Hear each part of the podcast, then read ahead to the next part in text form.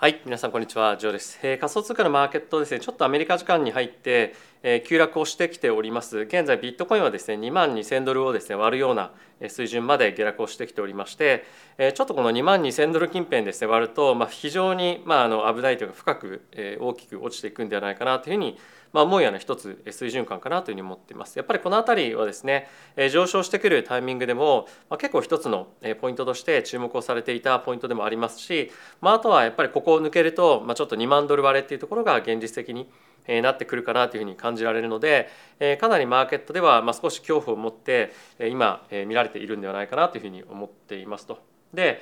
ここからですねやっぱり一つポイントとしてもう一個見ておきたいのがえー、規制の方向性ですよねで今日マーケットが下落している一つの理由として、えー、仮想通貨マーケットでの規制というところへの注目が非常に集まっていますと。でまあそれが、まあ、後ほど詳しく見ていきたいと思うんですが、まあ、やっぱりですねアメリカの方の規制があまりにも厳しすぎて、えー、そのイノベーションをまあ阻害するんじゃないかっていうところだったりとか、まあ、あとは、えー、まあそういった状況が引き続き続くようであれば、えー、まあやっぱりこのクリプト Web3 のえーまあ、業界に対して、まあ、どんどんどんどんお金を入れるっていうのが、まあ、やっぱり少し難しくなるんじゃないかっていうような意見も、まあ、出てきてもおかしくはないと。ただし、まあ、この分野は成長分野でもあるので、まあ、どうしようもうお金も集めてるしみたいなところも、まあ、あると思うんですよね。であとは今引き続きですね FED が引き締めを継続しているということもあるので、まあ、なかなかその今の状況が投資のまあするタイミングとしてまあ、いいのかどうかっていうのが、まあ、非常にやっぱり判断がまあ難しい状況に、えー、まあまさにあるんじゃないかなというふうに、えー、思います。まあ、そんな中、え、引き続きですねいろんな、まあ、投資家関連のニュースに関しては、えー、まだまだやっぱり、まあ、これポジショントークっていうふうに、まあ、思わなくはないんですけれども、まあ、やっぱり継続して注目している分野ですし、まあ、非常に多くのイノベーションが実際にまあ起きているというのも、えーのまあ、投資家がですねこの分野に対してお金をですねしっかりと投資をしたいというような一つの理由でもあるとは思うんですよね。まあ、あとはこれが実際に本当にどういうふうに自分たちの世界を変えてくれるんだっていうようなあのその実績みたいなものがですね出てこないと、まあ、なかなかこの分野に対して継続的な投資をしていくっていうのがまあ、難しいよねっていうふうに判断する人も、まあ、今後出てくる可能性も、まあ、なきにしもあらずなのかなというふうに思っています。まあ、そのあたりはちょっと後ほどいろいろと見ていきたいと思うんですが、えー、現在はですねビットコインが2万2000ドルちょっと割れたましたねこの話をしている時に。で、えー、イーサにつきましても、えー、1600ドルというところを割れて、えー、現在1572ドルというところまで、下落をしてきております。で、えー、今日はですねかなり多くの、まあ、アルトコインもですね、まあ、非常に大きく、下落をしています。で、えー、まあ本当に、まあ、あのどれがっていうわけじゃなくてもう本当に全てっていう感じなんですけれども、まあ、今後これがどれぐらいあの下落してしまうかっていうところと、まあ、あとここ先非常に注目をされていた、まあ、アプトスとかも本当に今後あのどこまで下落するんだろうっていうようなチャートのパターンをしていたりもするのでやっぱりそのビットコインとイーサーっていうところが、まあ、しっかりしてくれないと、まあ、こういった大きなあの上昇を見せたアルトコインに関しても非常にまたあの厳しい下落っていうのがですねあの出てくる可能性もあるのでこの辺りやっぱり注目をして見ていきたいかなというふうに思ってます。でやっぱりそんな中株式マーケット債券のマーケットがどうなってるかっていうのはちょっと見ていきたいポイントではあるんですけれども、まあ、今日株式マーケットについてはまあそんなに大きな下落はないんですよね。これがナスダックなんですけれども全体でまあマイナス0.7%そしてアメリカの金利のマーケットについても、まあ、ほぼあのほぼ動いてないというか、まあ、ちょっとあの金利が上がってはいるんですが、まあ、大体ここ最近の大きなあの上昇と比べると、まあ、動き幅っていうのは、まあ、少ないような状況ですよね。まあ、大体今2年債で、まあ、7ベースそして10年債で、まあ、こちらも7ベースぐらいということで、まあ、比較的あの許容範囲の中でかつレンジの範囲で動いているというような状況が今のこの環境かなというふうに思っています。なので仮想通貨のマーケットは後ほど説明をします規制関連のニュースに対して反応しているような状況なんじゃないかなというふうに思うので、まあ、その辺りの規制の方向性みたいなものは引き続き追っていきたいかなというふうに思っています。でえー、まあその仮想通貨の方向に入っていく前にちょっと見ておきたいマクロの関連ニュースがあるので、え、こちらご紹介したいかなというふうに思っています。で、え、これはですねここ最近やっぱりあの雇用の数値っていうものが非常に想定よりも高いということで、ま、マーケットに恐怖を与えるような数時間だったと思うんですが実際に何が起こってるんだっていうのが、ま、今マーケットが知りたいことでもあると思うんですよね。でまあそれについてフォーカスをした記事になっているんですがちょっと皆さんと一緒に見ていきたいポイントがいくつかあるので是非最後まで動画を見ていただけると嬉しいです。で今ですねあの非常に大きなリストラっていうのが、ま、起きてますっていうのが紙面で本当にいろんなところで見えますよね。でほとんどがテックの企業なんですけれども実はですねテック企業っていうのは全体の雇用の数値の中にはわずか2%しか占めてないんですよ。ものすごくあの小さい分野ではあるんですがじゃあ他の大部分ってどんなものがあるかっていうとこちらにもあります通りヘルスケアですとか教育分野レジャーそしてホスピタリティホスピタリティっていうのはまああのホテルとかですね、まあ、そういった分野になってます。まあ、ほとんどレストランとかも含めてですね。でそういったところが、ま、全体のですね、まあ、36%をプライベートセクターで占めていると、まあ、あとはあのクリーニングですとかオートモーティブリペア、まあ、車の修理ですね、まあ、そういったところも含まれているんですけれども、まあ、なのでいろんなそのニュースで見るような大型の会社っていうのは、まあ、実はですね雇用の人数っていう観点でいうと、まあ、そんなに多くはないと。でかつですね、まあ、もう一つこちらにもあります通りこれらのセクターでこの過去半年で1.19 million の雇用の創出が生まれましたと。これはですね全体の private sector の雇用のなんと63%に当たる分野になりますと。なので今さっき申し上げた分野が本当に今採用がものすごい勢いで進んでいると。で一方で我々が紙面で見るようなテックのセクターはわずか2%なので、まあ、実際はそんなにまあ、インパクトなかったっていうのはあの嘘になりますけれども、まあ、こういったプライベートセクターのサービスセクターについてはものすごくやっぱり非常に盛り上がってるということで、まあ、全然違うようなあの景色が見えてるというのが、まあ、ここ最近我々が持っていた感覚と実際の数値のまあ違いに一つなるのかなというふうに思ってます。でえこちらがですねさっき申し上げたテックセクター2%しかわずかないよというところになりますね。で他にもいろいろと面白いポイントがあるのでえ見ていきたいと思うんですがえここですね recovery from pand- pandemic-driven jobロスとありますけれどもま例えばなんですがあの非常にレストランとか、まあ、レジャーとかっていうのはパンデミックのタイミングでビジネスが大きくシュリンク、まあ、小さくなってしまったこともあって今そこにですね大きく人を雇う需要がま、めちゃくちゃ高まってきて出ていると。でそれによって今大きな雇用の波が来てるっていうのが一つポイントとしてありますね。でもう一個見ておきたいのが今ですねそんなに家賃あの賃金を上げなくても、雇えるようになってきてるらしいんですよ。っていうのも、やっぱり今ですねあのこれまでやっぱりずっと働いてなかった人とか、まあ、とはどんどんどんどんいろんなその、えー、て言うんですか？あの、まあ、仕事をもう辞めてじゃあ次行ってまたあの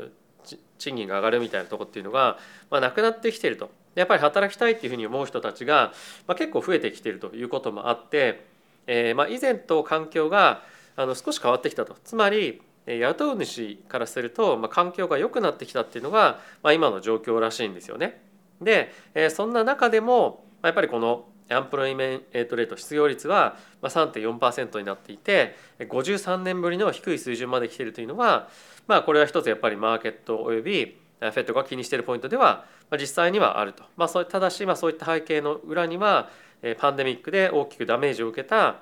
業界の回復っていうのが今見られていますよねというようなことが一つありますね。でもう一個見ておきたいのは hiring in healthcare service sector, including by hospital and operation center,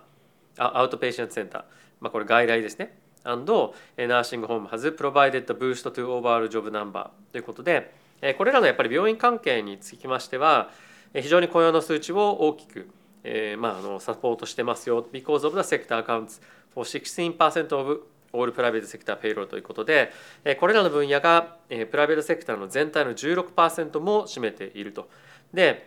これだけやっぱり非常に雇えるようになってきたこともあって雇い主たちの姿勢っていうのも非常に変わってきているんですよね。でここで非常に面白いなと思ったのがこれまではまあそういった病院のセクターだけじゃないと思うんですけども雇った段階でもうすでにサインアップボーナス出しますみたいなことをやってたとこっていうのがまあいろんな記事を見ててもあったと思うんですよね。でそういったものを出す必要がなくなってきましたねっていうのがこちらに書いてあるんですよ。でつまりまやっぱり雇う上でのコストみたいなものが徐々に今後減ってくる可能性があると。でちょっと前はその雇う雇うことでのコストみたいなものが高くなってきたっていうのはあるんですがまおそらくそれらメインは賃金の上昇というところがあると思います。ただし今後はこういったサインアップボーナス採用の際に1回払う、まあ、一括のボーナスというのを払う必要がなってくなくなってくるということもあるので徐々に徐々に賃金の上昇っていうのもストップしてくる可能性も、まあ、この辺りを見てみるとありそうですよね。で、え、まあそんな状況はある一方で今のマーケットがどういうふうに FOMC で金利を織り込んでいるかっていうと、まあ、昨日とほぼほぼ変わらないんですがやっぱり今年のピークの金利水準として5.5% 0%から5.25%っていうところまで来ているんですけれどもちょっとここで見ていただきたいのは5.25%から5%っていうところとこのパーセンテージがですね結構縮まってきているとでプラス、まあ、それよりもいっぱい金利を上げていくっていうところについても、まあ、織り込んでいる人たちが、まあ、やっぱり徐々に徐々に入ってきているというのは、まあ、一つ気になるポイントにはなるかなというふうに思います。ただしやっぱりまだマーケットが支えられている一つの要因として年末の利下げっていうのがあると思うんですが、まあ、これはあの楽観的ではあると思う一方で、まあ、やっぱり CPI の数値見てみなきゃ分かんないのでまあ、これはですねその辺りを見て判断していくしか正直ないと思います。まあ、あとは今後たとえ雇用の数値が強かったとしても、まあ、賃金ですとか物価が下がっていけば、まあ、それはそれでフェットは多分ハッピーだと思うんですよね。まあ、下がっていけばですよ。まあ、それで下がっていくんであればマーケットはまそれを交換してえまあ株ですとか仮想通貨買っていくマーケットにまなる可能性は十分あるんじゃないかなというふうに思います。ただし、まあ、本当に数値見てみないとわからないので、まあ、それを見ての判断っていうのに今後もなっていくんじゃないかなというふうに思っています。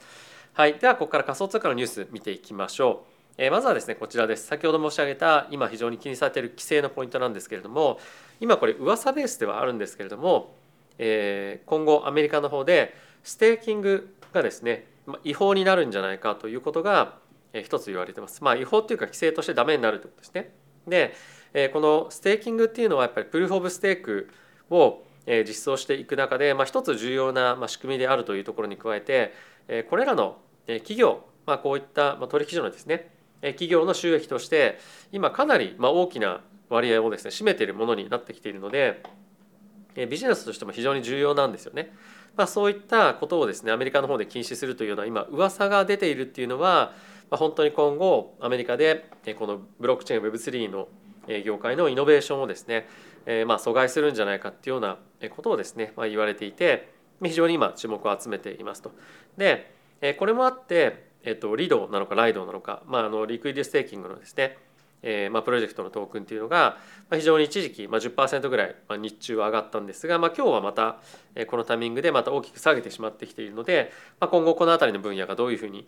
注目を集めていくのか、まあ、注目をして見ていきたいなというふうに思っております。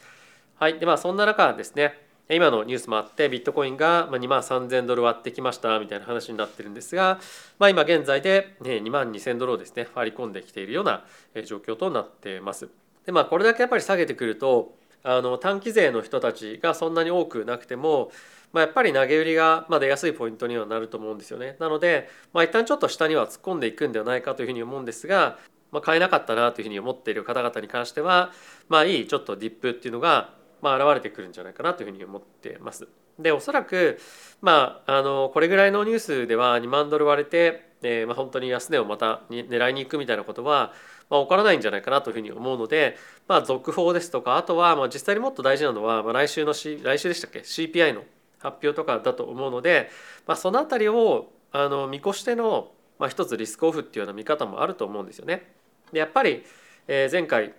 FOMC の、えーまあ、中でも言ってましたけれども、まあ、継続的な利上げが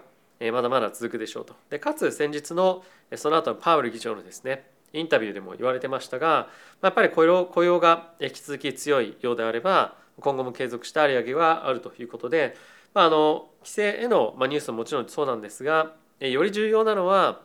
まあ、そういった CPI とか経済関連の指標のニュースになってくるんじゃないかなというふうに僕は思っています。あとはもうすでに皆さん見た方もいらっしゃるかもしれませんがビットメックスというですね取引所の、えー、まあ創設者でもある、まあ、アーサー・ヘイズさんというですね非常に業界では有名なえー、まあ投資家っていうんですかねあの起業家の方がいらっしゃるんですけれども、まあ、彼がですね、えー、仮想通貨のマーケットに関してはもう上がるのは時間の問題ですよというふうに、言ってますとで彼はちょっと前まで非常にまあネガティブな、見方をしていたんですけれどもここ最近非常に大きく意見を変えた有名な投資家の一人でもありますと。で彼が何をきっかけに上昇するかって言ってるのも、まあ、一つ非常に面白いんですよね。で彼は一応ですねあのまだまだ自分の資金の大部分はキャッシュですとかあとは短期債で運営しているというふうに言っているんですがもうすでに仮想通貨のマーケットはボトムを打っていますと。で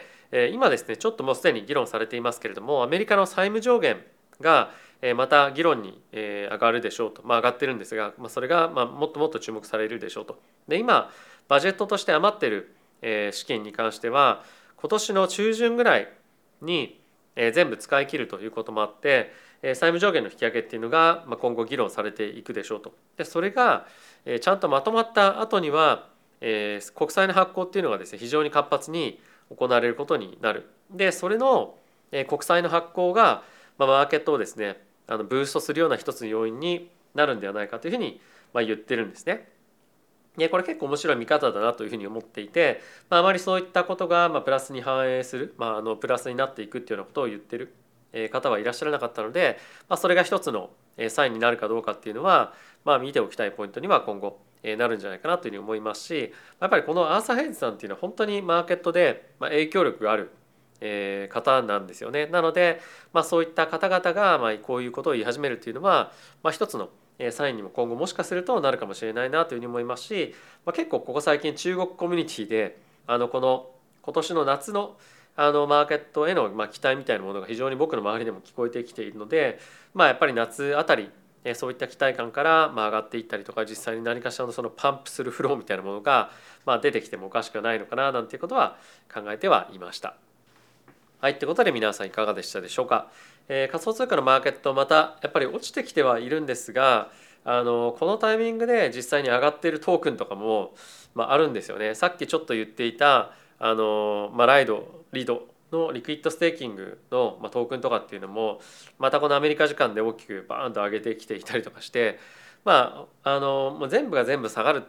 ているっていう感じでは、まあ、正直ないですと。であとはちょっとさっき見なかったんですけれどもあのヨーロッパの株価っていうのはこのタイミングであのサポートされてるんですよね。サポートされてるっていうのはプラスで推移してるんですよ。なので、えー、グローバルでのマーケットの、まあ、非常な恐怖を伴っての下落っていうよりも、まあ、やっぱり結構局所的な動きになってるんではないかというふうに、まあ、僕は思ってます。なので、えー、まああの本当にボラティティが高くなってきているので、まあ、ちょっと怖いなっていうふうに、まあ、あるとは思うんですけれどもまあ、ポジションを大きくしないしすぎないっていうところと、まあ、あとはまだやっぱり、まあ、これだけのボラティティが、まあ、あの出そうなイベントっていうのが実際にあると、まあ、CPI とか、まあ、雇用統計もありますし3月の22日には FOMC もあると、まあ、その前で大体あのレベル感みたいなものは、えー、まあ掴んでると皆さん思うんですけれども、まあ、イベントがあるっていうことはやっぱり認識しながら、まあ、慎重に慎重にリスクを取っていっていただければというふうに、